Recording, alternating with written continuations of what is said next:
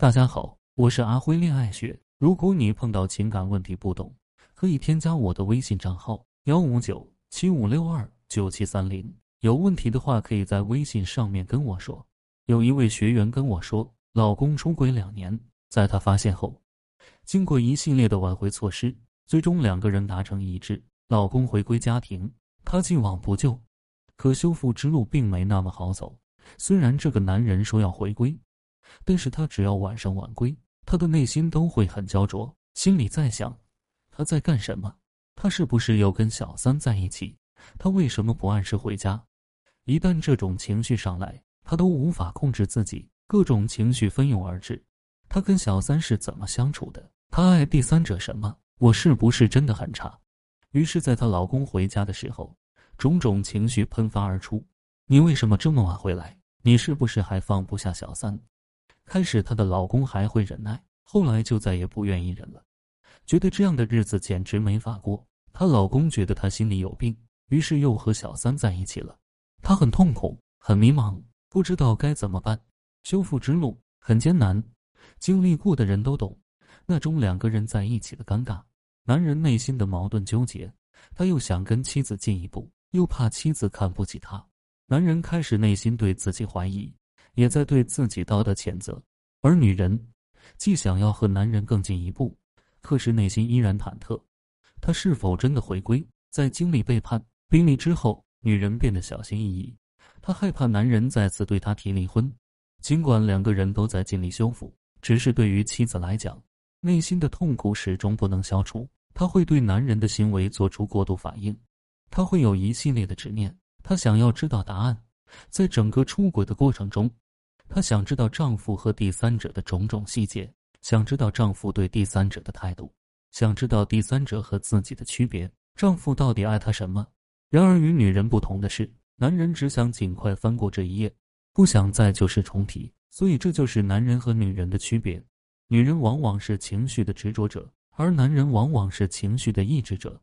女人在遇到问题喜欢刨根问底。想要找到问题的根本原因，想要知道整个事件的过程，发现问题，找到问题，而男人只想让这件事快点过去，这就是男人和女人的本质区别。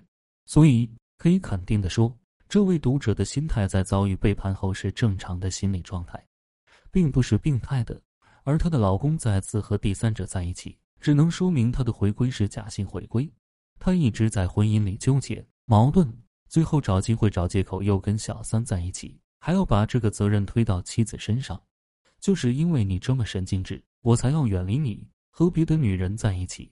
当然，虽然这种心理是遭遇背叛后的正常的心理状态，但是在修复之路上却是阻碍修复的。所以，妻子们还是要积极的学会及时处理执念。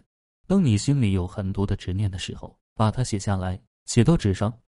文字是一个很有力的情绪的发泄口。这样既缓解了自己的情绪，也不至于损害夫妻关系。或许在你写的时候，你已经开始释怀，从而找到了问题的答案，或者找一个可信的人，站在你们夫妻中间，不会从情感上偏向任何一方的人去倾诉。当局者迷，旁观者清。这个时候借助外力，我们或许会看得更清一些。当然，在修复的过程中，控制情绪很重要。当你控制不住自己去想过去种种伤心的场景，想着他在背叛你的时候，你还在为这个家操劳，还在为他洗衣做饭。当一系列往事重现的时候，一定要转移思维，不要让他继续。这个时候可以看看电视、娱乐节目，或者出去转转、逛街、看电影。总之，不要一个人待着，不停的让思绪乱飞，这样只会让你的情绪更加糟糕。当然，修复是夫妻两个人的事。在丈夫答应回归的那一刻，夫妻之间一定要达到共情。所谓共情，就是站在对方的角度去看待问题。丈夫要站在妻子的角度去想，如果自己是那个被背叛的人，此刻的心情；妻子也要站在丈夫的角度去想，如果自己是那个背叛了家庭又决定回归的人，此刻的处境。只有两个人达到共情，对彼此的境地感同身受的时候，两个人才能更好的沟通交流。才能理解对方的情绪，丈夫不会因为妻子的刨根问底而心生疑虑，觉得他是真的原谅自己还是在羞辱自己。妻子也不会在丈夫尴尬的时候将旧事重提，让双方都难堪，不利于修复。修复之路不好走，但是只要彼此共情、相互理解，可能这对于被背叛的一方来说很难。但是为了挽回家庭，我们也要勇敢的走出那一步。加油！婚姻不易，且行且珍惜。今天的课程就到这里。如果你遇到感情问题解决不了，可以添加我的微信账号咨询任何问题。感谢大家收听。